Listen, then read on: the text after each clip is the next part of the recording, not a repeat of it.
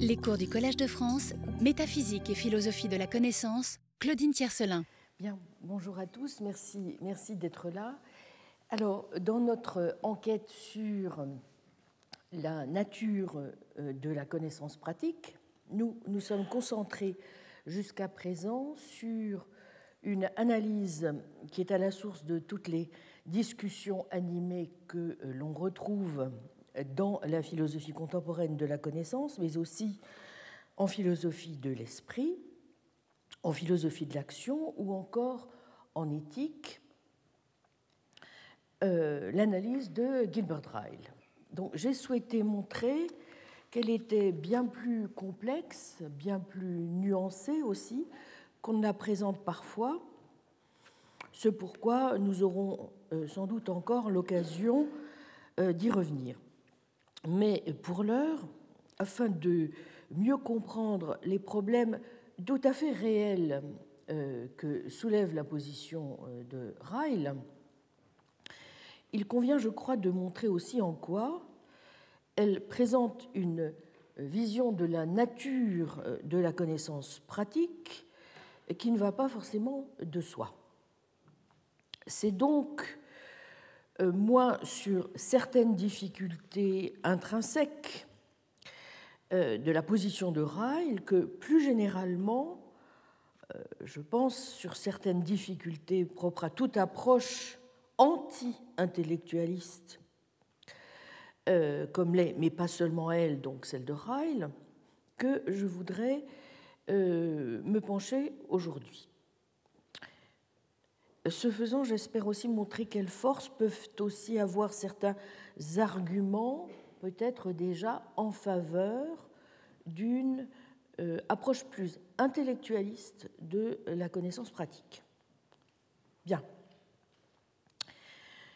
Comme nous l'avons vu en effet, tant euh, dans le texte de 1945 que dans l'ouvrage de 1949, Gilbert Ryle s'emploie à faire, du moins peut-on le penser, deux choses.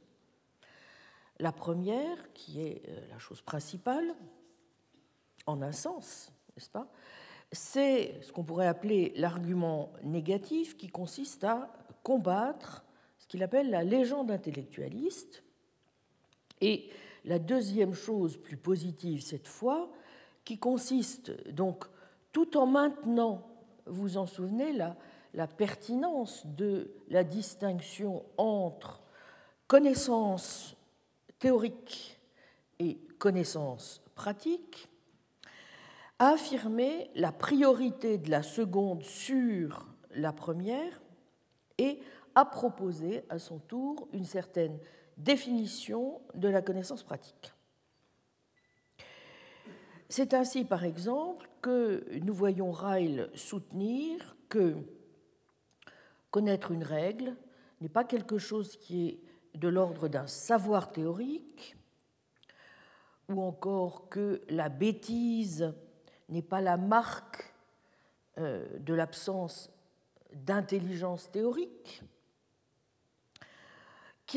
ou encore qu'il ne faut pas voir dans le savoir pratique une simple forme de savoir implicite, Qu'est-ce alors que le savoir pratique? Eh bien, nous dit Ryle, c'est un savoir actualisé qui s'effectue, qui s'exerce dans des actes. Assurément, un tel savoir n'exclut pas des jugements, mais euh, ceux-ci sont à entendre davantage comme des produits, n'est-ce pas, que comme des causes de ce savoir.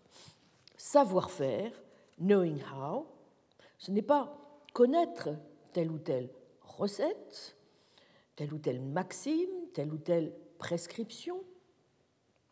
Et c'est du reste pourquoi nous voyons euh, Ryle qui, euh, à d'autres égards, se rapproche d'Aristote, s'opposer à la présentation, par exemple, que propose le stagirite du syllogisme pratique.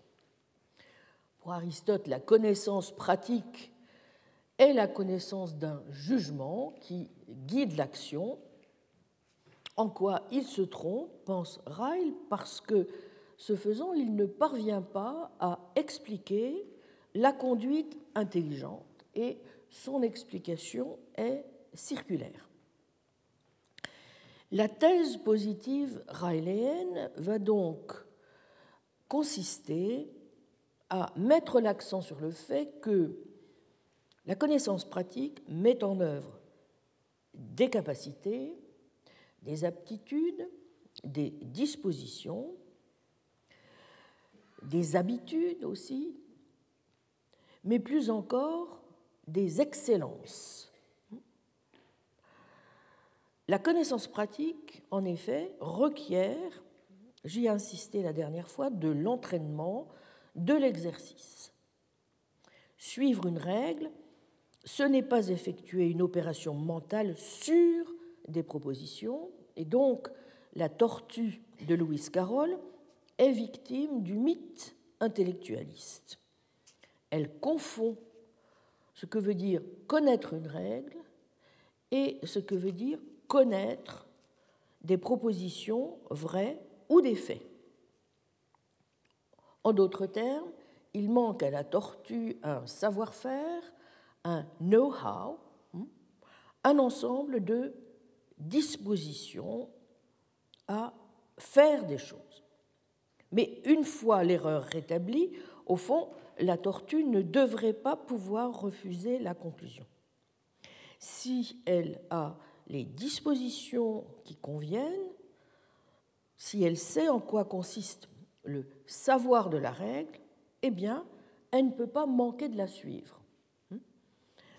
Connaître une règle, c'est donc quelque chose qui est de l'ordre d'un savoir-faire qui se manifeste par l'exercice de la règle dans l'action. Bon, cela euh, posé, il importe donc à présent de déterminer si la conception de Ryle est bien à même de répondre, évidemment, à toutes les questions que nous pouvons nous poser euh, dès lors que nous entreprenons de comprendre ce qui est au cœur de la connaissance pratique. En particulier, il nous faut nous demander s'il y a bien cette différence que semble vouloir maintenir Ryle entre la connaissance pratique et la connaissance théorique, et naturellement, corollairement, si cette distinction elle-même il l'a vraiment euh, établi.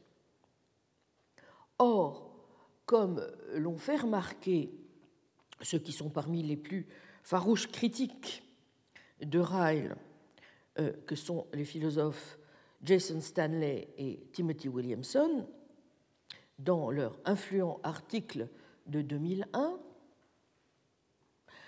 euh, et qui vont donc contre Ryle notamment, je cite, contester la thèse selon laquelle il y a une distinction fondamentale entre le savoir-faire, know-how, et le savoir propositionnel, know that, pour soutenir à l'inverse que, je cite, le savoir-faire n'est qu'une espèce du savoir propositionnel, knowledge how is simply a species of knowledge that, il est vrai que nombreux sont désormais eh bien, euh, les philosophes qui sont acquis à cette idée qu'il y aurait peut-être bien une distinction fondamentale entre savoir que quelque chose est le cas et savoir faire quelque chose. Selon Gilbert Ryle, donc, que l'on crédite de cette façon de voir les choses, le savoir-faire serait une capacité qui serait à son tour un complexe de dispositions. Quant à la connaissance dispositionnelle, ce ne serait pas une capacité ou quoi que ce soit de ce genre. Nous devrions plutôt dire que nous avons affaire à une relation entre un penseur et une proposition vraie. Mais, comme le disent euh, Williamson et Stanley dans leur article de 2001, bien que rares soient les philosophes qui partagent à présent le cadre général de Ryle, sa thèse selon laquelle le savoir-faire est fondamentalement différent du savoir propositionnel est très largement acceptée, tant et si bien qu'on ne trouve que rarement présenté d'arguments en sa faveur, même dans les travaux de philosophes qui s'appuient de façon cruciale sur elle. C'est par exemple le cas de Putnam, qui caractérise la morale principale de sa réflexion sur la signification et la compréhension en ces termes, et il cite ce passage de, de Putnam, connaître la signification du mot or ou du mot orme n'est pas du tout une affaire de savoir propositionnel, c'est une question de savoir-faire. Et pourtant, on, cherchera en vain un passage dans lequel Putnam croira nécessaire de présenter un argument en faveur de la distinction. En vérité, même la conception positive de Ryle, selon laquelle le savoir-faire est une capacité, est largement présupposée et exploitée en de nombreux domaines extérieurs à l'épistémologie. C'est par exemple le cas de David Lewis, pour qui le fait par exemple de connaître une expérience revient à être capable de se souvenir, d'imaginer et de reconnaître l'expérience. La possession de telles capacités, écrit David Lewis, n'est pas du savoir propositionnel, c'est du savoir-faire. Possession of such abilities isn't knowing that, it's knowing how. Et il ajoute, le savoir-faire est une capacité. Know-how is ability. De même encore, en philosophie du langage, la compétence sémantique, dont nous parlerons au séminaire début avril, est, selon par exemple le philosophe Michael David, une capacité ou une aptitude, en tout cas quelque chose qui a trait au savoir-faire, a piece of knowledge how, pas au savoir propositionnel, not knowledge that. Bon. Vous voyez donc, il semblerait que la position de Ryle soit au fond à peu près acceptée, admise par presque tout le monde. Bon. bon. Est-ce qu'on a raison de penser cela? En fait, euh, intuitivement déjà, et sans doute euh, est-ce déjà des choses que vous avez pu noter lorsque nous avons analysé en, détail la position de Ryle, on peut déjà repérer quelques difficultés dans sa position. La première, que nous avons euh, déjà signalée, est liée au cadre behavioriste général lui-même dans lequel s'inscrit toute sa réflexion sur le sujet. Oh, certes, je l'ai dit, Ryle ne défend pas une forme de behaviorisme, ni même de behaviorisme logique réductif ou définitionnel. J'ai fait remarquer en particulier que pour lui, le know-how, le savoir-faire, n'est-ce pas, n'est pas associé à une seule et unique disposition, mais à un faisceau de dispositions, multi-track dispositions. Hein. bon. Mais sa thèse implique bien tout de même, et je vais aussi un peu donc revenir sur ce point tout à l'heure, que on, ne peut savoir en vérité si quelqu'un connaît une règle que sur la base de l'observation de son comportement, à la troisième personne donc. Hein. Par ailleurs, euh, est-ce que nous devons euh, accepter, avaler, en quelque sorte aussi rapidement cette idée selon laquelle suivre une règle, eh bien, ce serait simplement suivre un ensemble de dispositions. Après tout, ça ne va pas forcément de soi.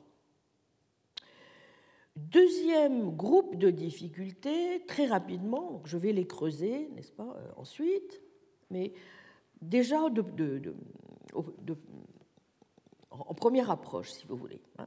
Deuxième euh, série de difficultés euh, qui a trait cette fois à la délimitation du domaine d'investigation. Ryle délimite le domaine du know-how Hein, de la connaissance pratique comme étant celui des concepts, vous vous en souvenez, d'intelligence. Hein. Et il présuppose que tous ces concepts sont des concepts qui euh, relèvent du savoir-faire. Bon, il y a des cas assez clairs, semble-t-il, où cela On peut parler d'aptitude pratique, savoir faire du vélo, savoir faire de la voile, savoir faire un gâteau, savoir coudre, etc. Mais cela devient nettement moins clair, justement, lorsque nous avons affaire à des concepts tels que être intelligent, être stupide, être malin, être scrupuleux, etc. Or, Rai présuppose que ce sont là aussi des concepts, n'est-ce pas, de know-how, de savoir-faire, des concepts de connaissances pratiques. Il semble bien que certains de ces concepts de savoir-faire ne sont pas de façon aussi nette, bien différents en tout cas, de savoir propositionnel. Par exemple, savoir parler une langue, même si c'est une aptitude, elle suppose tout de même aussi une bonne dose de savoir propositionnel. Suppose par exemple la maîtrise de la grammaire, savoir réparer un ordinateur, savoir se repérer dans une ville, ou encore savoir jouer aux échecs, savoir jouer du violon. Nombre de ces aptitudes semblent susceptibles, certes, d'être acquises sans savoir verbal, mais la plupart supposent, semble-t-il au moins en partie, un tel savoir et une telle compétence intellectuelle et théorique. Autrement dit, n'est-ce pas, on peut apprendre la musique sans savoir le solfège, mais on ne peut pas totalement savoir jouer d'un instrument sans cela. Ce qui nous conduit donc à nous demander, troisième point, si la présentation que donne Ryle de la connaissance théorique, cette fois, à travers la légende intellectualiste, est vraiment satisfaisante. Ou bien si il ne va pas nous falloir chercher d'autres arguments, et a fortiori, si l'on n'est pas totalement convaincu par les arguments anti-intellectualistes que Ryle emploie, s'il ne faut pas aller chercher d'autres arguments en faveur, cette fois, de l'intellectualisme lui-même. Par exemple, est-ce que l'argument de la régression, que nous avons analysé en détail la dernière fois, est correct? Ryle nous présente la doctrine intellectualiste d'une certaine manière en présupposant notamment qu'une action intelligente suppose, dans tous les cas, la considération préalable d'une proposition. Mais a-t-il raison de voir les choses ainsi?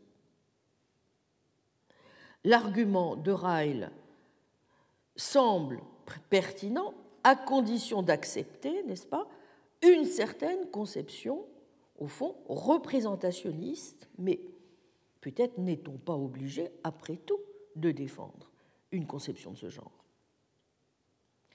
Deuxième euh, question encore, ah, autour, si vous voulez, de la difficulté de la présentation qui est la sienne euh, de la nature, donc de la connaissance théorique d'un point de vue intellectualiste. Est-ce que la, la lecture qu'il propose, comme on l'a vu de l'argument de Louis Carroll, n'est pas un peu douteuse?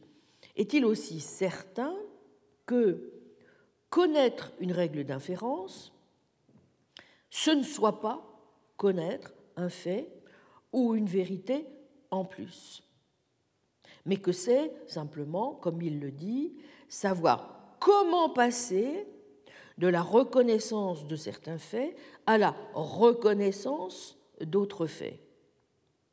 Ou encore, comme il le prétend, non pas posséder des informations supplémentaires, mais être capable d'effectuer une action intelligente.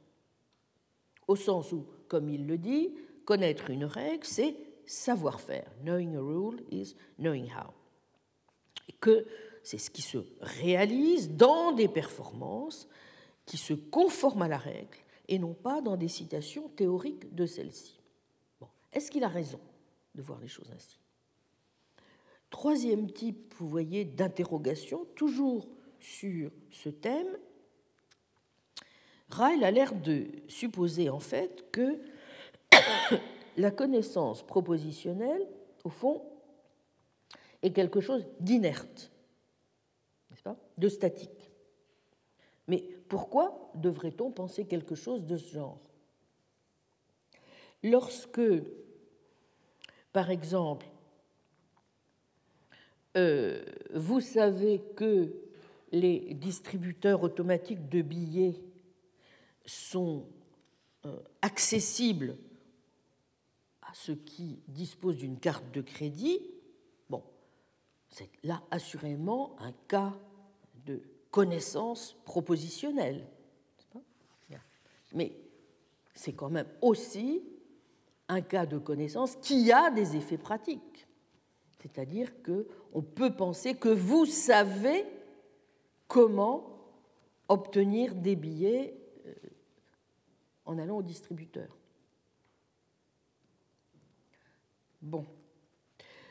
Quatrième batterie, première batterie de questions. Est-ce que donc la conception, cette fois positive, hein, la conception même que Ryle propose de la connaissance pratique est correcte? Par exemple, il a l'air lui aussi de supposer quelque chose comme une relation causale entre les dispositions et leurs manifestations. Le savoir-faire apparaît comme la manifestation de dispositions. Mais comment les manifestations, les dispositions, pardon, se manifestent-elles? Qu'est-ce qui cause leur manifestation? On ne peut pas supposer qu'elles se manifestent directement dans des comportements. Et donc, il y a peut-être là quelque chose d'au moins aussi mystérieux que ce qu'il peut y avoir dans la soi-disant légende intellectualiste ou dans le fameux mythe du fantôme dans la machine. Comme tous ceux qui travaillent sur les dispositions euh, le savent bien, qui passent leur temps à essayer d'ôter tous les mystères qui les entourent. Cinquième, première euh, batterie encore de questions, euh, qui n'est pas des moindres. Est-ce que nous sommes sûrs, comme semble le présupposer Ryle, que nous avons vraiment épuisé toutes les possibilités lorsque nous avons présenté ainsi de façon binaire les choses, c'est-à-dire comme s'il n'y avait au fond que d'un côté des choses qui relèveraient, n'est-ce pas, du euh, savoir pratique, entendu comme know-how, et de l'autre du savoir théorique, entendu comme savoir propositionnel. Est-ce qu'on a vraiment là épuisé toutes les manières de comprendre la sphère même n'est-ce pas, de la connaissance? Bon.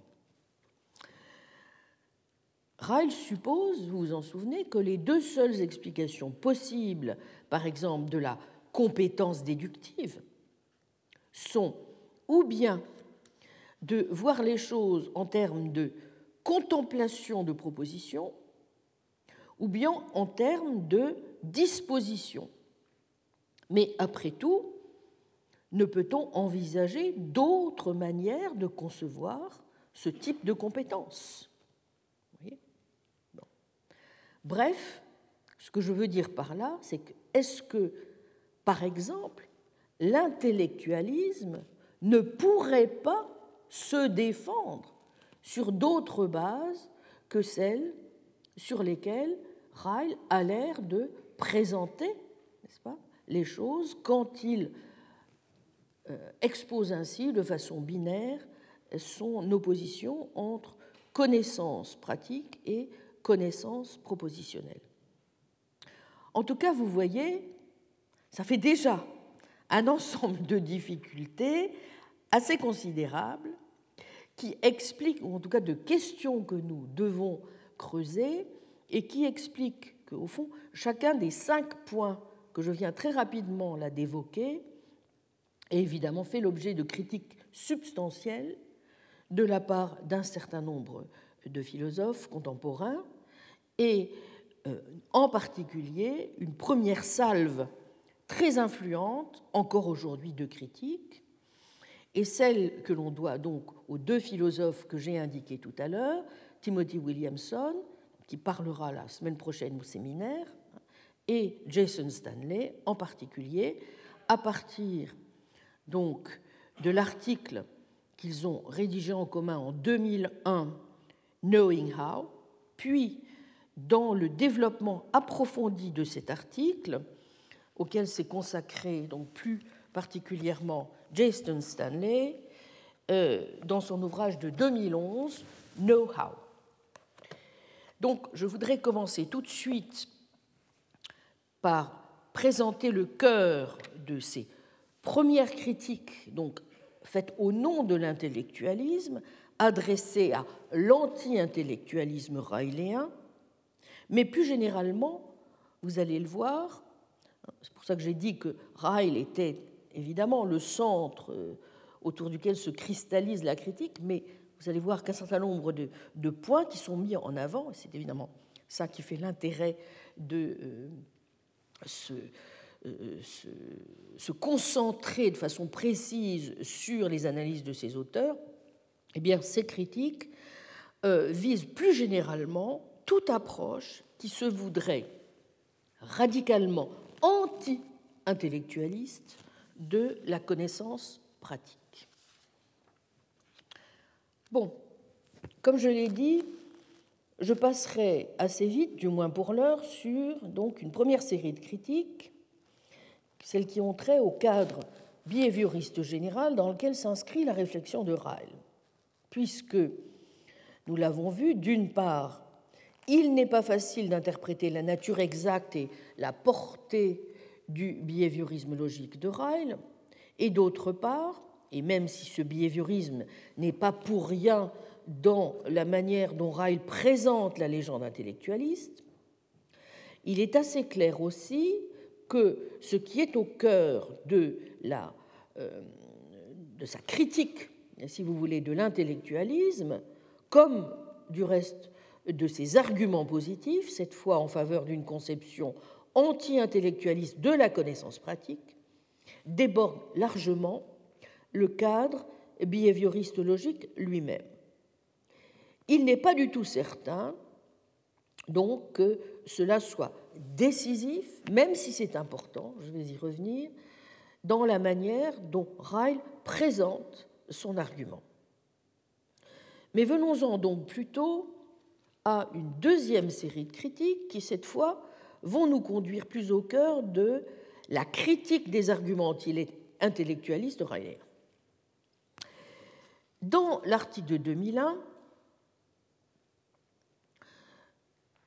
Stanley et Williamson font observer à juste titre que le centre de gravité autour duquel tourne le rejet par Ryle de la doctrine dominante qui découle, selon lui, de la légende intellectualiste, c'est bel et bien la thèse selon laquelle le savoir-faire serait une espèce de savoir propositionnel. Et que, par ricochet, Ryle présente sa propre position de la connaissance pratique comme étant à l'opposé de la légende intellectualiste, à savoir la thèse selon laquelle celle-ci n'est pas une espèce du savoir propositionnel. Et ils n'ont pas tort de souligner que les deux parties de l'argumentation railéenne sont indissociables.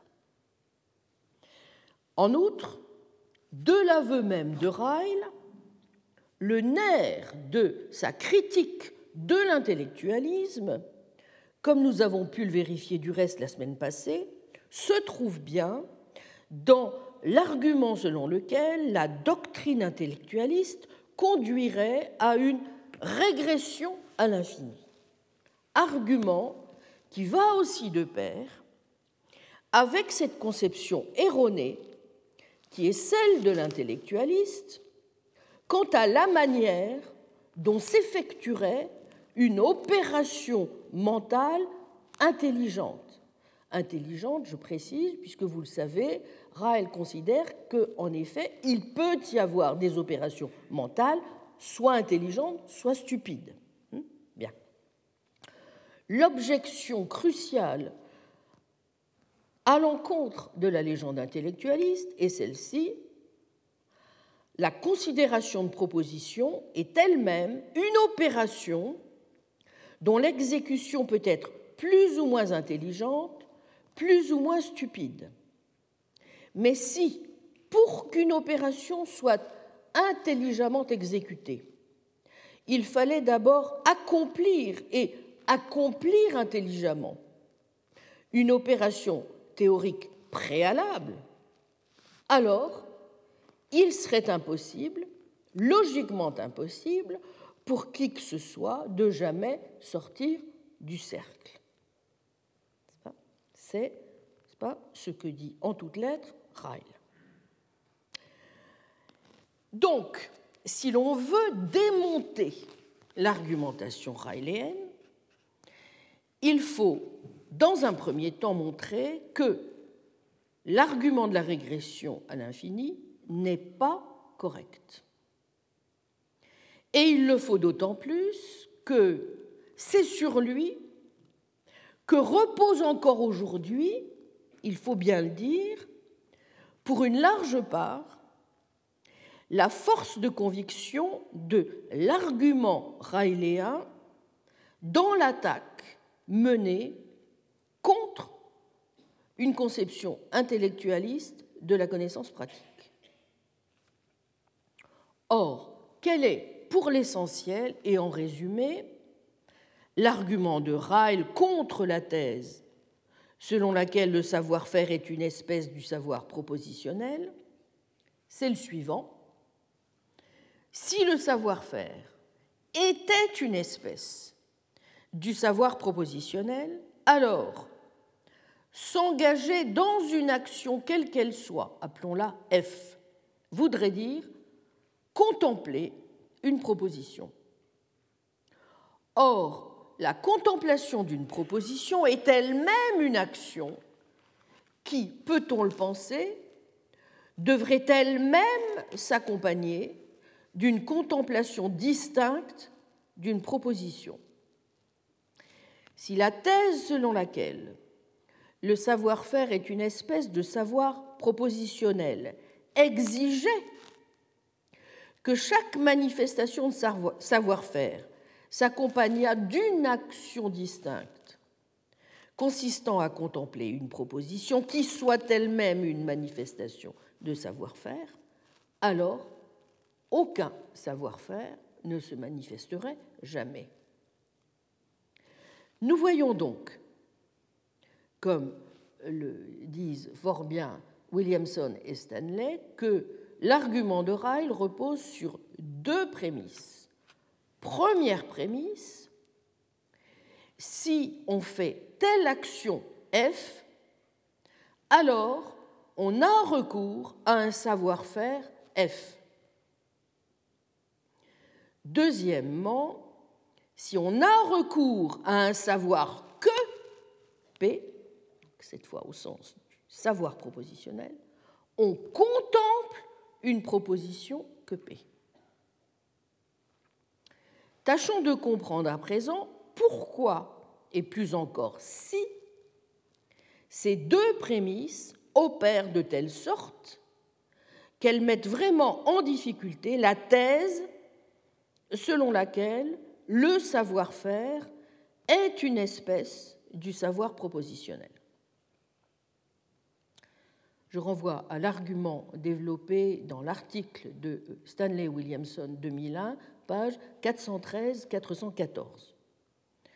En vérité, pour que l'argument de Ryle, montre-t-il, puisse marcher, on doit pouvoir montrer que si la prémisse 1 et la prémisse 2 sont vraies, alors, si le savoir-faire est une espèce de savoir propositionnel, faire quoi que ce soit exigerait de contempler un nombre infini de propositions d'une complexité toujours croissante.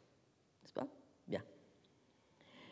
Mais pour que l'argument soit valide, il faut lui ajouter plusieurs autres prémices.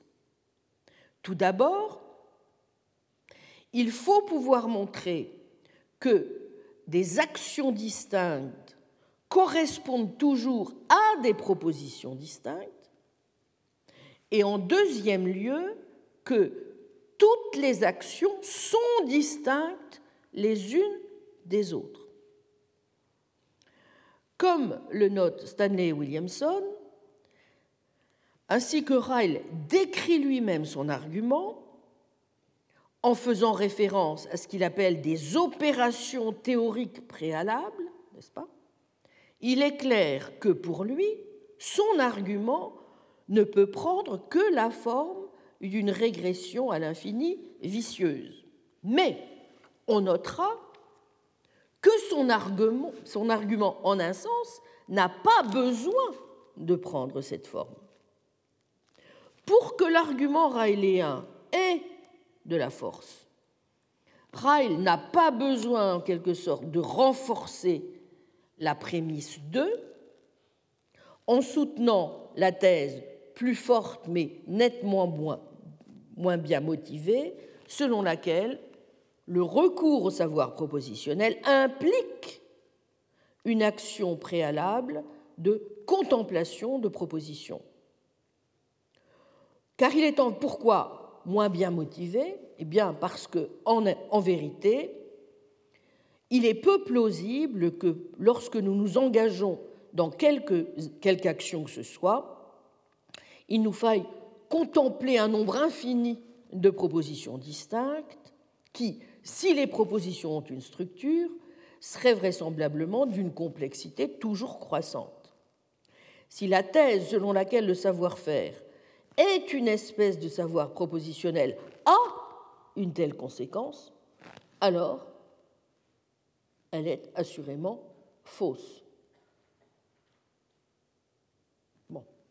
Mais examinons à présent les deux prémices de l'argument de Ryle.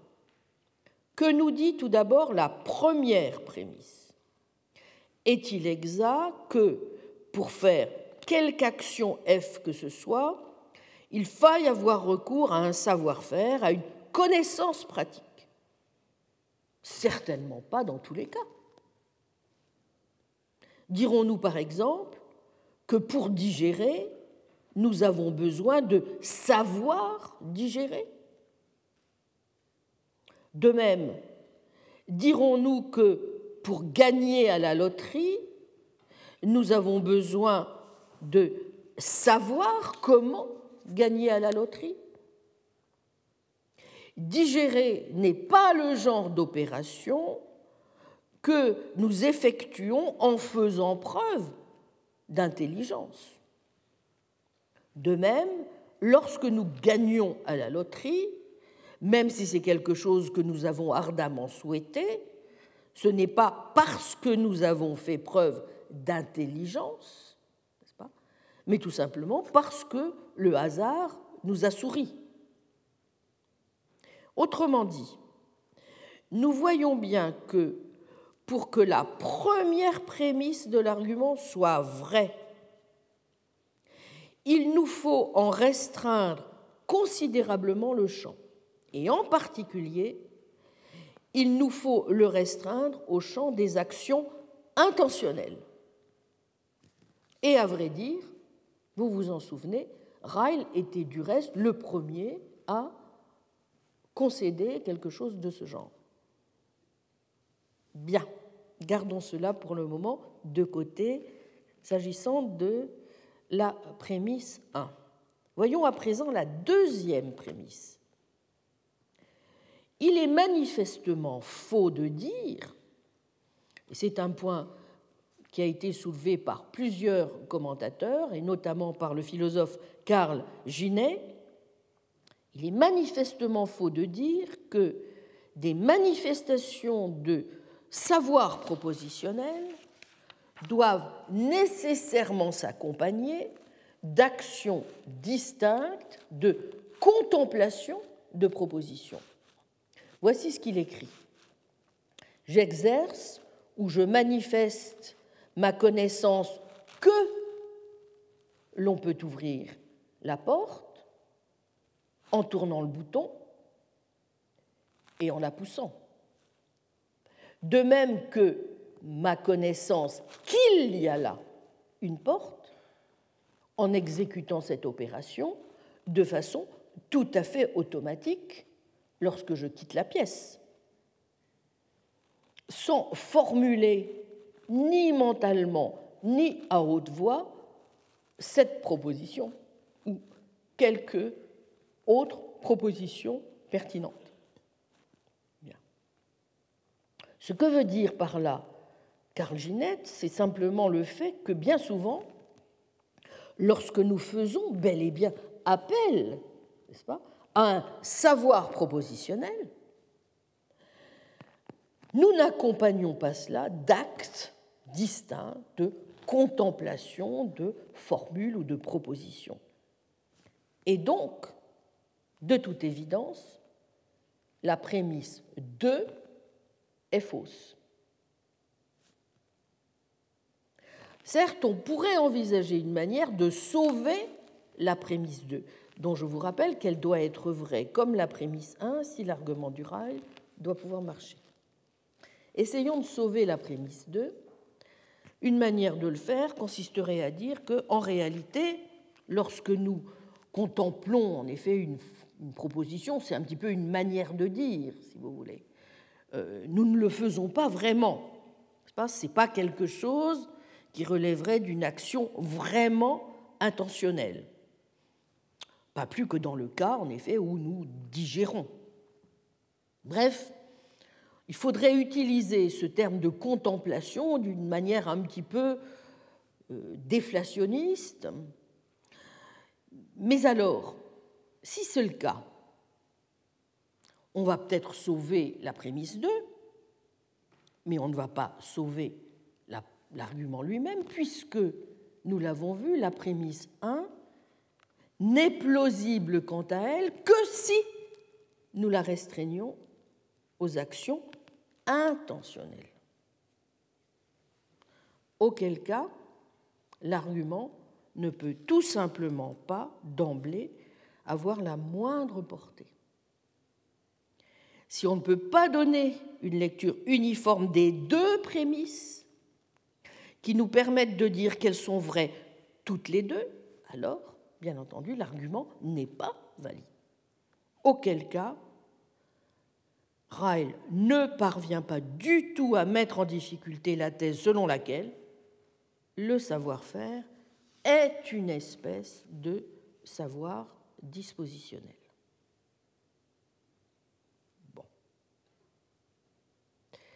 Passons alors au deuxième temps de la critique faite à Ryle.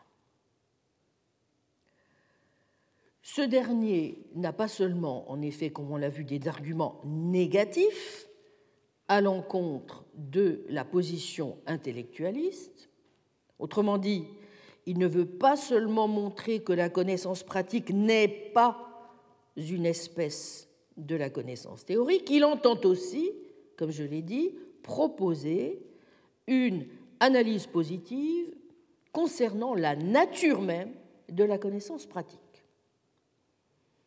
Or, que dit pour l'essentiel, selon Stanley et Williamson, cette thèse, même si j'ai eu l'occasion de le voir et de vous le montrer, les choses sont en vérité plus subtiles que cela, notamment en raison de l'aristotélisme de Ryle et des distinctions très fines qu'il effectue, vous vous en souvenez, entre, par exemple, le dressage par habituation et l'éducation, de capacité. Bon, il n'empêche, pour le moment, et pour essayer d'avancer un petit peu dans, dans la critique, il n'empêche que, c'est assez incontestable, hein, l'un des ressorts majeurs de sa position réside bien dans le fait qu'il définit le savoir-faire comme la mise en œuvre de certaines capacités. Bon. Or, si l'on s'en tient à une telle caractérisation de la connaissance pratique, alors on se heurte d'emblée à des difficultés notoires que nous avons déjà eu d'ailleurs l'occasion d'évoquer, en particulier les attributions de savoir-faire n'impliquent pas l'attribution de capacités correspondantes. Soit l'exemple euh, que l'on peut prendre d'un moniteur de ski acrobatique, le moniteur peut savoir parfaitement comment, par exemple, exécuter des figures très complexes de ski acrobatique sans être lui-même capable de les effectuer.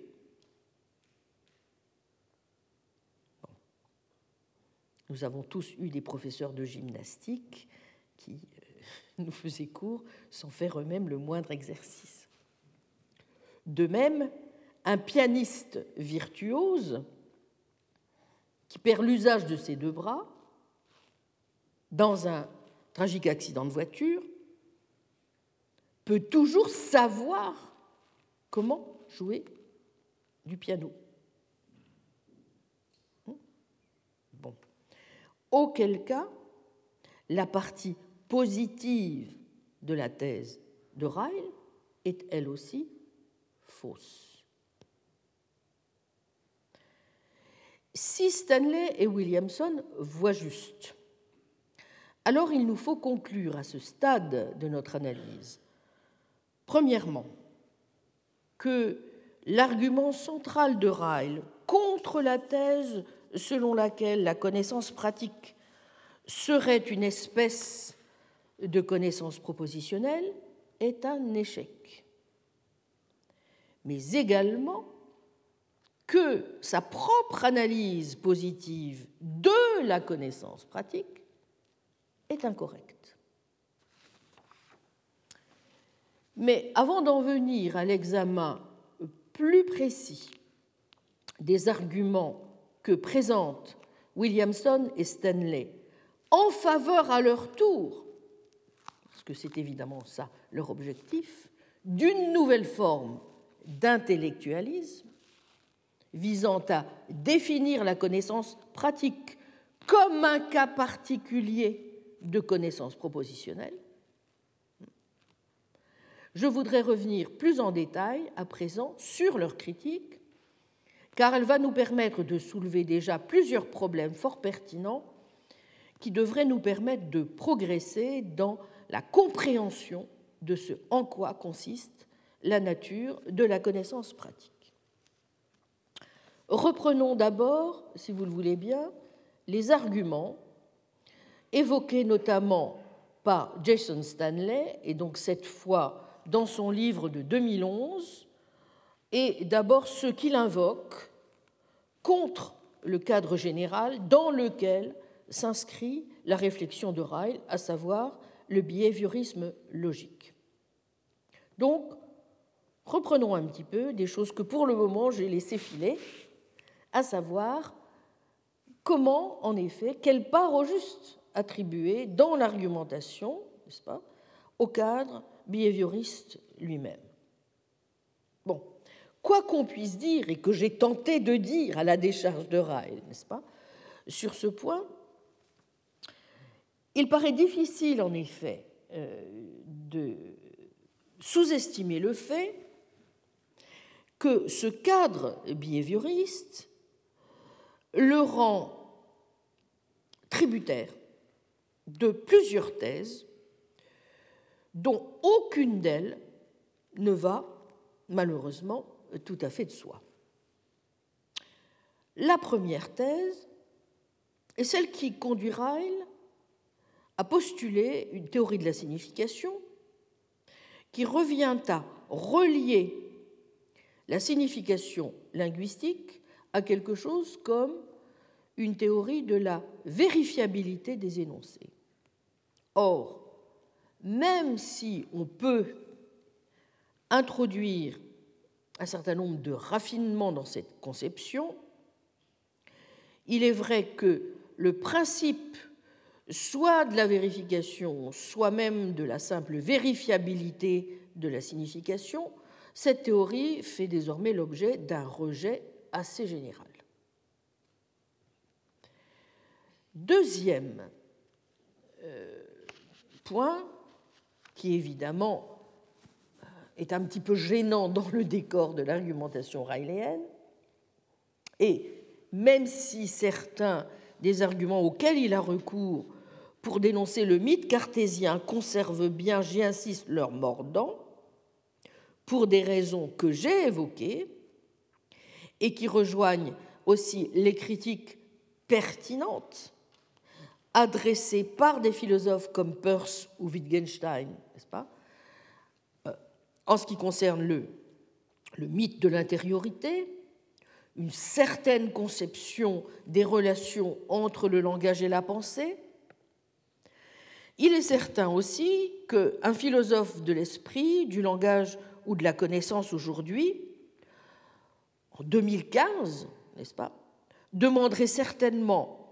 plus de preuves que ce ne pouvait être le cas en 1949 à un philosophe qui prétendrait démontrer soit dans un cas l'inanité d'une représentation cartésienne du mental, puisque nous savons par exemple que se développe aujourd'hui un certain nombre d'arguments qui remettent un peu en selle les arguments cartésiens, justement. Euh, en tout cas, euh, soit dans un cas l'inanité d'une présentation cartésienne du mental, pour ceux qui considèrent qu'on ne peut pas purement et simplement réduire les états mentaux à de purs et simples états cérébraux, soit dans l'autre cas, pour ceux qui pensent que la critique rayléenne du mythe du fantôme de la machine est désormais peu offensive, puisque les découvertes en neurosciences ont montré qu'il n'y avait plus à craindre de recourir à ce genre d'explications mystérieuses et fantomatiques. Vous voyez, il peut y avoir des arguments, au fond, dans un sens comme dans l'autre, qui mettent quand même un petit peu en difficulté les arguments que donne Ryle en ce sens en 1946 et en 1949. Bon. Ce qui ne signifie pas, dans mon esprit, je m'empresse de le dire, et contrairement à ce que prétend sur ce point par exemple Jason Stanley, que nous pourrions nous passer, ce faisant, d'une explication des états et processus mentaux en termes dispositionnels, ou qu'il y aurait dans ce type d'explication quelque chose de rédhibitoirement magique ou mystérieux, puisqu'au contraire, ma position, vous le savez peut-être en métaphysique, est de considérer que les dispositions sont des propriétés physiques et mentales qui ont tout à fait, euh, qu'il est tout à fait possible, auquel il est tout à fait possible d'apporter une forme de justification, euh, ah, pas du tout euh, mystérieuse, n'est-ce pas? Même s'il est difficile de le faire, il n'empêche qu'elle existe. Donc, contrairement à Stanley, je ne pense pas du tout qu'on puisse évacuer d'un trait de plume l'idée que plus personne n'envisagerait une seule seconde, n'est-ce pas, de recourir à ce type d'entité. Bon, cela dit, j'admets qu'il y a dans la position de Ryle 1946 et 49 donc des difficultés auxquelles évidemment il faudrait qu'il soit en mesure de répondre si, n'est-ce pas, euh, il voulait donner autant de poids qu'il souhaite, n'est-ce pas, à la critique qu'il opère de la légende intellectualiste dans le cadre behavioriste logique qui est le sien. Vous y êtes? Bien. En troisième lieu, il est exact qu'on ne peut pas sous-estimer l'impact qu'a le behaviorisme de Ryle sur la critique qu'il opère de la conception intellectualiste de la connaissance pratique, ce pourquoi il importe ici de noter plusieurs choses. Premièrement, on ne peut certainement pas, contrairement à ce que font certains, proposer une lecture purement fictionnaliste ou déflationniste de son behaviorisme, en faisant par exemple remarquer que bien souvent en fait, lorsque Rall caractérise les états mentaux en termes de disposition comportementale, il ne peut pas s'empêcher d'utiliser des métaphores manifestement incompatibles avec le behaviorisme, comme lorsqu'il évoque par exemple le fait que l'une des manifestations d'une disposition à multiples entrées puisse être le fait d'avoir des images sous l'œil de l'esprit, having pictures in the mind's eye. Bon, qu'il y ait encore un œil de l'esprit qui puisse avoir un regard non optique sur des images, which can take a non-optical look at pictures. Tout cela fait à l'évidence partie dans son esprit de la théorie officielle qu'il faut battre en brèche.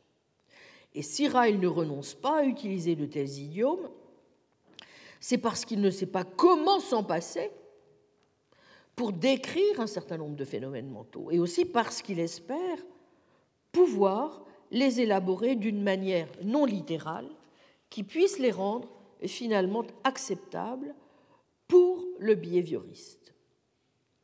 Vous vous souvenez de ce qu'il dit au chapitre, par exemple, au début de son chapitre sur l'imagination, je cite le passage, le problème crucial est de décrire ce qui est vu par les yeux de l'esprit ou entendu dans la tête. Les expressions images visuelles, images mentales et idées, en un sens de ce terme, sont généralement comprises comme désignant des entités qui existent réellement, sinon dans le monde extérieur. L'esprit humain, selon cette interprétation, est le théâtre où elles se produisent. Mais comme j'essaierai de le montrer, le fait que les êtres humains voient avec les yeux de l'esprit et entendent dans leur tête ne prouve pas que les choses vues et entendues de la sorte existent. De même que l'acteur qui joue le rôle du meurtrier n'assassine pas réellement. Le fait que l'on puisse voir avec les yeux de l'esprit n'implique pas que les objets de cette vision existent ou que l'acte consistant à les voir ait lieu. Il n'est donc pas nécessaire de chercher une demeure aux imaginations.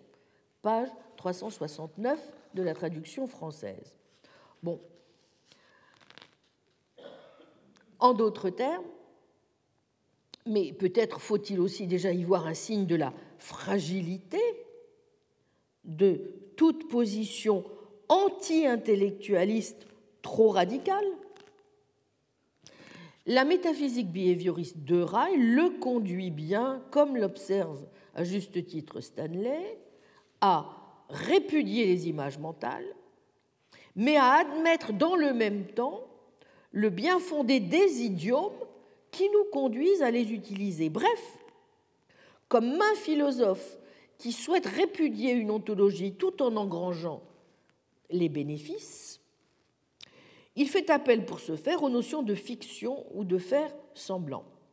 Mais cela ne signifie pas qu'il soit pour autant un behavioriste tiède ou fictionnel. En tout cas, et je suis d'accord avec Stanley sur ce point, à l'époque où Ryle lance son attaque contre la légende intellectualiste, donc en 45 et en 49, il est bel et bien un behavioriste. Relisons le genre de proclamation behavioriste que vous trouvez à la fin de The Concept of Mind. Je cite, page 461 de la traduction française. Les actions et réactions des hommes, leurs discours privés ou publics, leurs intonations de voix, leurs jeux de physionomie, leurs gestes servent depuis toujours de données à ceux qui étudient l'être humain et sont après tout les seules manifestations qu'il faille prendre en considération. Elles seules méritent le titre pompeux de phénomènes mentaux. Mais heureusement, elles ne l'ont pas reçu. Donc, de même, s'il est exact euh, de faire observer que Ryle était certainement un philosophe du langage ordinaire convaincu à ce titre euh, de l'impossibilité euh, d'aller en direction d'une forme radicale de réductionnisme, hein, ce que l'on voit notamment à l'œuvre dans la manière dont il analyse les dispositions comme comportant, vous vous souvenez, une forme de vague irréductible. Hein. il écrit ceci, les capacités intelligentes ne sont pas des dispositions à entrée unique, ce sont des dispositions qui sont susceptibles de toutes sortes d'effectuations plus ou moins dissemblables. Il n'empêche, il doit être toujours possible à ses yeux de proposer une lecture de ce qu'il appelle, en termes de ticket inférentiel, des dispositions, en les caractérisant sous la forme d'une liste très longue et complexe de dispositions comportementales purement physiques aussi infinie et irréductiblement vague que doivent rester cette liste. En revanche, ce qui est exact et qui constitue peut-être encore une fois, vous voyez, un indice fort intéressant peut-être de la fragilité de sa position comme de toute position anti-intellectualiste radicale, eh bien c'est que on retrouve d'abord d'une part tout au long du livre des idiomes fictionnalistes ou non de la théorie cartésienne lorsqu'il s'agit justement de parler de choses comme la sensation ou la perception, que Ryle lui-même avoue avoir le plus grand mal à se débattre avec des expressions comme avoir un air qui euh, me euh, revient en permanence en tête, n'est-ce pas, ou une image à l'esprit, ou un monologue silencieux. Et c'est ensuite, et plus encore, le rejet à la fin de sa carrière, tout simplement, du behaviorisme, qui lui semble, en définitive, aussi monstrueux qu'avait pu lui sembler à cette époque, 46-49, le cartésianisme, et qu'il abandonne pour des raisons qui ne sont pas sans intérêt pour le sujet qui nous occupe précisément, à savoir, premièrement, que le behaviorisme va lui sembler finalement incapable de caractériser la pensée. Et deuxièmement, qu'il importe absolument d'admettre qu'il y a bien une partie de la pensée qui n'est pas totalement réductible à l'action ou aux urgences pratiques du moment. Bien. Bon, donc, prenons acte de ce point. Passons à présent au deuxième groupe de difficultés, donc à la critique que l'on peut être amené à faire de la critique qu'il effectue de la légende intellectualiste par l'examen plus poussé des prémices argumentatives qui sont les siennes. Bon, je n'y reviens pas, nous venons de voir en quoi l'argument pêche, comme l'ont montré Williamson et Stanley, mais il importe tout de même aussi de euh, préciser euh, certains points qui vont éclairer d'un jour nouveau l'analyse et montrer par là même la fragilité inhérente à une position trop nettement intellectualiste de la connaissance pratique. Notamment une position qui prétendrait pouvoir montrer, comme le croit Ryle, que le savoir-faire est donc constitué d'états dispositionnels et ne peut pas se définir comme une connaissance propositionnelle. Première remarque, l'argument de Ryle, selon lequel le savoir-faire n'est pas une espèce de savoir propositionnel et non pas direct, vous l'avez vu, mais indirect, puisque la cible principale de l'argument est la thèse intellectualiste selon laquelle pour qu'une action ait une propriété intelligente et puisse être dite par exemple habile ou audacieuse, il doit être possible de montrer qu'elle est guidée par une connaissance propositionnelle. Par exemple, qu'elle est guidée par des maximes ou des règles. Et nous avons vu que Ryle s'en prend justement pour cette raison à la conception aristotélicienne du raisonnement pratique qui tente à présenter ainsi les choses et à considérer qu'une action est faite avec intelligence si elle est le résultat d'une décision reposant sur un syllogisme pratique dont les prémices seraient des maximes ou des règles. Il est donc censé découler de la fausseté de cette conception de l'action intelligente que le savoir-faire ne peut pas se définir comme un savoir propositionnel. Intelligent cannot be defined in terms of intellectual ou knowing how en termes de knowing that. Comme on ne peut montrer qu'une action a une propriété intelligente en vertu du fait qu'elle serait guidée par un savoir propositionnel, Ryle en conclut que les actions ont des propriétés intelligentes en vertu du fait qu'elles sont le produit du savoir-faire qui, a fortiori, n'est donc pas de l'ordre d'un savoir propositionnel ou théorique.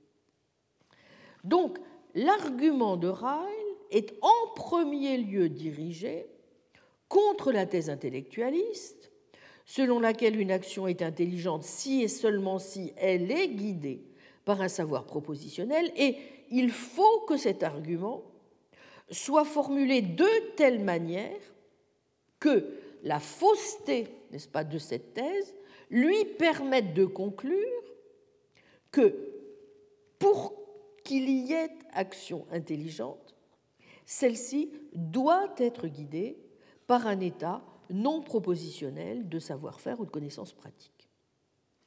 Or, et je n'y reviens pas, l'argument majeur auquel il a recours, c'est celui de la régression, qui repose sur deux prémices dont nous venons de voir qu'elles ne peuvent en toute rigueur être simultanément vraies, et en particulier sur une première prémisse dont on a du mal à considérer qu'elle ne soit pas fausse, à tout le moins phénoménologiquement peu plausible, pour ne pas dire absurde, à savoir que pour qu'une opération ou une action, quelle qu'elle soit, puisse être exécutée de façon intelligente, il faut qu'il y ait une considération préalable qui soit faite d'une proposition. Bon, quant à la seconde prémisse, elle consiste à dire que la considération de la proposition est elle-même une opération dont l'exécution peut être plus ou moins intelligente, plus ou moins stupide, et la, conjonction des deux prémices conduit ainsi nécessairement à une régression infinie. Mais, j'y insiste, il est capital, n'est-ce pas, pour sa thèse, que Ryle soutienne cette première prémisse. Autrement dit, il est capital pour lui que un intellectualiste ne peut être justifié à considérer une performance de n'importe quel type comme intelligente que moyennant ou à partir, si vous voulez, de telle ou telle opération consistant à planifier en quelque sorte ce qu'il a à faire. Or, c'est là, je le répète, une prémisse absurde. Donc, le problème majeur, n'est-ce pas, euh, dans l'argument de Ryle, est vraiment lié au caractère peu plausible de la première prémisse, qui repose sur le fait que la conception intellectualiste de l'action intelligente implique nécessairement que toute action intelligente doit être précédée par une action distincte consistant à se doter d'une maxime ou d'une règle. Or, il est tout simplement absurde à l'évidence de se représenter ainsi toutes les actions intelligentes. Mais si c'est le cas, cela veut dire quand même que l'adversaire que prétend viser Ryle n'est en réalité qu'un homme de paille. En effet, une chose est de dire qu'une action intelligente doit être nécessairement précédée par la considération préalable de propositions de ce genre. Une autre chose est de nier que l'action intelligente ne doit pas être en quelque façon guidée par une forme ou une autre de connaissance théorique ou propositionnelle. Or, ce que soutient, et à mon avis de façon sensée, je vais y revenir, Stanley, c'est que un intellectualiste, si vous voulez, que nous pouvons appeler donc à sa suite raisonnable, peut parfaitement refuser avec Ryle la première position, qui de fait est déraisonnable, et néanmoins soutenir qu'une action est intelligente en vertu du fait qu'elle est bel et bien guidée par une connaissance propositionnelle. Mais si oui, alors comment? Eh bien, comme nous l'avons vu, déjà, peut-être en disant tout simplement que on peut, comme dans l'exemple que prend Carl Ginet, euh, dire que la connaissance que l'on peut ouvrir la porte en tournant le bouton, en la poussant, de même que la connaissance qu'il y a là une porte, au fond, euh, en effectuant cette, cette opération de façon tout à fait automatique, est quelque chose qui est tout à fait plausible, n'est-ce pas? Donc, ce qui reviendrait à dire qu'une conception intellectualiste raisonnable de l'action intelligente n'implique aucunement une conception intellectualiste déraisonnable de l'action intelligente. L'action qui est la mienne quand j'ouvre la porte peut être guidée par ou être une manifestation de ma connaissance théorique, de mon savoir propositionnel, que je puisse ouvrir la porte en tournant le bouton sans avoir besoin pour cela d'invoquer une formule, une proposition euh, qu'il me faudrait avoir, n'est-ce pas, présente à l'esprit avant d'ouvrir la porte. Donc, ce que menace l'argument raéléen de la régression n'est en aucune façon la position intellectualiste raisonnable de l'action intelligente. Et que l'on change la notion de contemplation en une notion plus faible comme celle de représentation ne change d'ailleurs rien à l'affaire. De plus, si Ryle devait pouvoir tirer de son argument une conclusion sur la connaissance pratique ou sur le savoir-faire.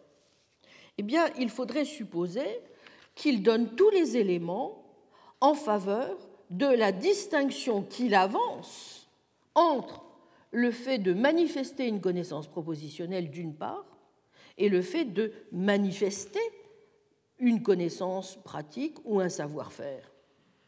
Or, il présuppose en permanence, n'est-ce pas, que le premier type de connaissance présuppose nécessairement un acte mental préalable, une maxime, une règle, etc. Mais il présuppose aussi, mais sans le justifier, que par opposition, une connaissance pratique, un savoir-faire, peut parfaitement se manifester sans acte mental préalable de ce genre. Mais pourquoi? Pourquoi faudrait-il considérer que dans le deuxième cas, il n'y a rien de ce genre qui se passe? Autrement dit, vous voyez, le cœur de l'argument qui est le sien repose aussi sur une asymétrie qui est présupposée de sa part entre ce qui relève de la manière dont se manifeste d'un côté la connaissance théorique ou propositionnelle et de l'autre la manière dont se manifesterait la connaissance pratique ou de savoir-faire. Mais il n'apporte aucune espèce de démonstration en faveur de cette asymétrie. Vous voyez? Bon. Autrement dit, euh, en particulier, ce que Ryle euh, n'explique absolument pas, c'est de quelle manière, si nous considérons que le savoir-faire est, comme il le pense, purement et simplement constitué par le fait que l'on se trouve, lorsqu'on se trouve dans telle ou telle situation, on agisse ainsi, c'est-à-dire, pour Ryle, pas, les actions intentionnelles sont bien des effets de causes internes. Hein, euh, eh bien, même dans ce cas, on ne voit pas comment on ne pourrait pas appliquer une conception de ce genre au savoir propositionnel. Bref, si euh, on, on admet l'idée que l'on peut contester, n'est-ce pas? Mais si on admet que Ryle peut présupposer sans argument que la connaissance pratique peut se manifester sans un acte mental préalable, tel que la considération d'une maxime ou d'une règle, sans même le simple déclenchement d'une représentation, alors on ne voit pas pourquoi l'intellectualiste ne pourrait pas être lui aussi en droit de dire que la connaissance propositionnelle peut se manifester sans ce type d'acte préalable. Au demeurant, dans les, certaines approches propositionnelles des attitudes euh, mentales aujourd'hui, il y a des conceptions de ce type. C'est notamment le cas de ce qu'on appelle par exemple la conception fonctionnaliste de la croyance, selon laquelle, lorsque vous dites de quelqu'un qu'il croit que P, ce que vous entendez par là, c'est que euh, le sujet est disposé à agir de telle ou telle manière qui tendrait à satisfaire ses désirs quels qu'ils soient dans un monde dans lequel, n'est-ce pas, P, ainsi que d'autres croyances que le sujet pourrait avoir, sont vraies.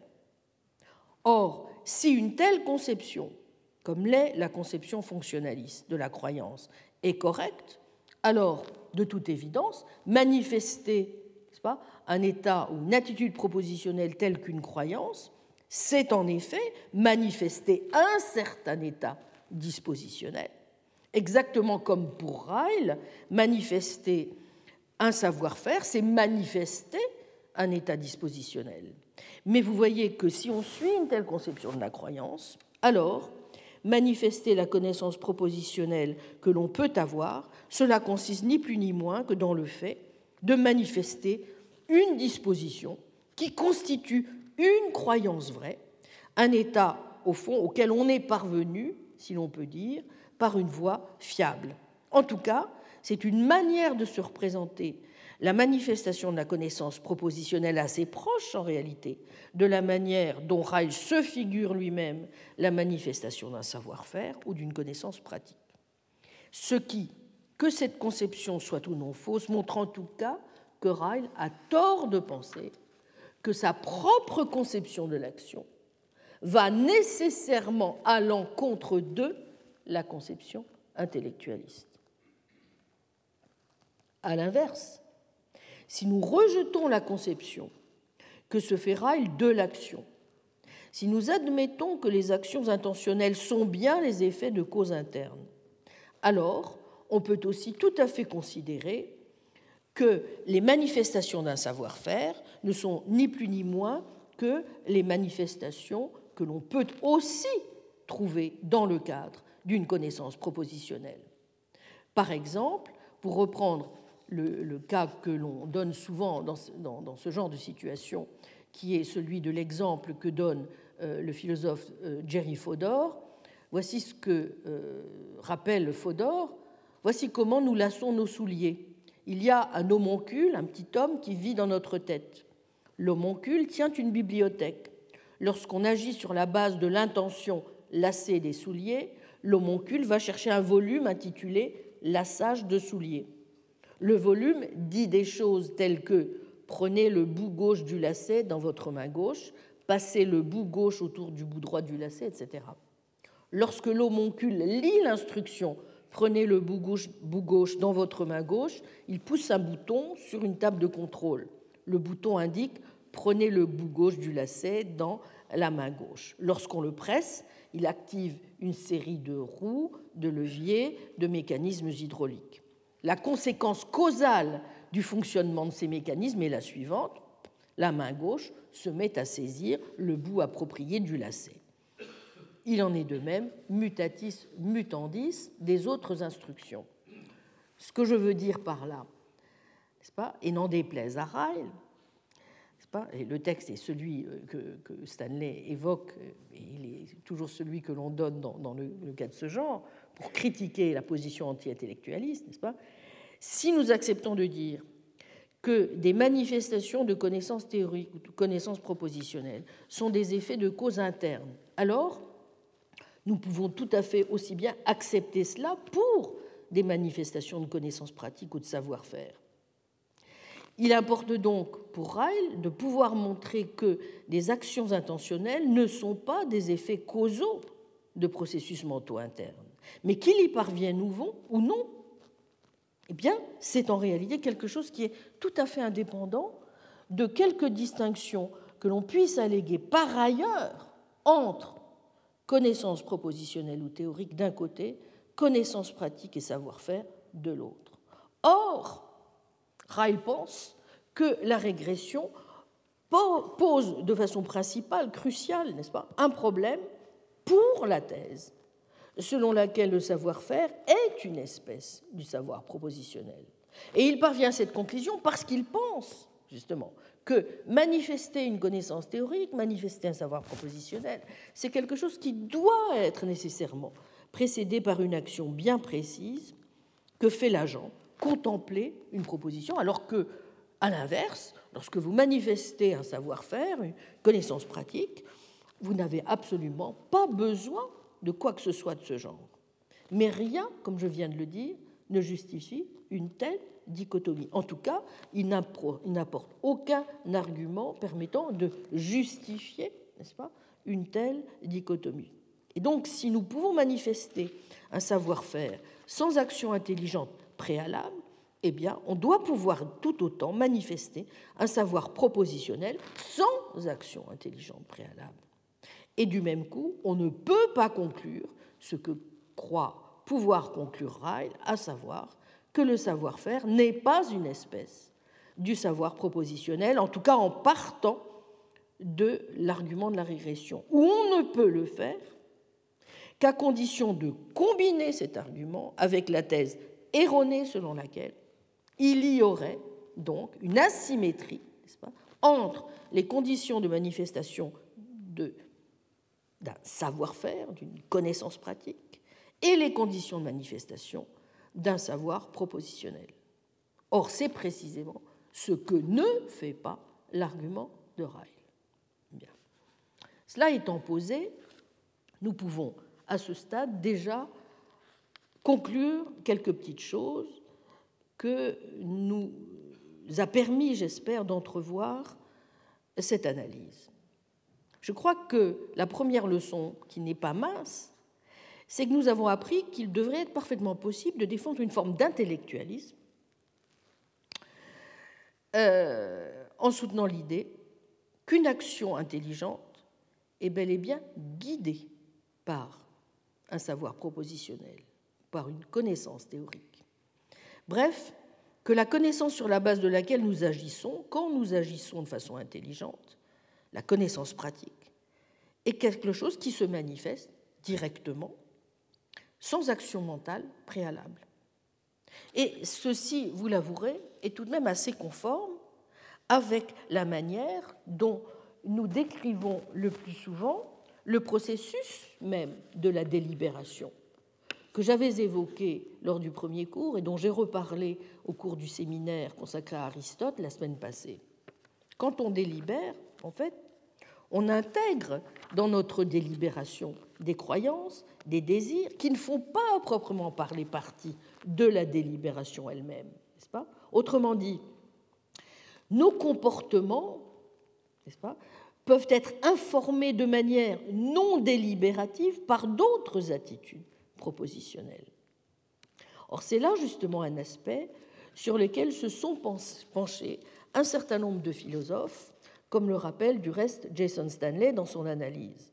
Notamment, c'est ce que soutenu Peter Railton, qui exploite en fait essentiellement l'argument de la régression rayléenne dans le cadre d'une analyse de ce que veut dire être guidé de façon normative, n'est-ce pas, dans le cadre d'une action intelligente.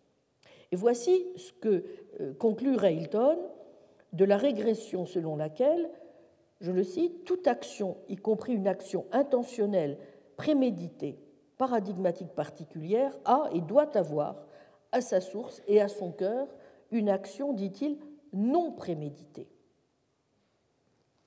Ah, si c'est le cas, vous voyez que le résultat n'est pas mince, parce que si c'est exact, cela menace tout modèle de l'action qui chercherait à comprendre une opération distinctive d'agentivité autonome ou rationnelle, n'est-ce pas, dans les termes d'un type spécifique d'action de la part de l'agent, que ce soit à travers un acte qui consisterait, par exemple, à choisir ses raisons, à endosser certaines raisons, à identifier une certaine raison, à s'abriter derrière telle ou telle raison plutôt que telle autre.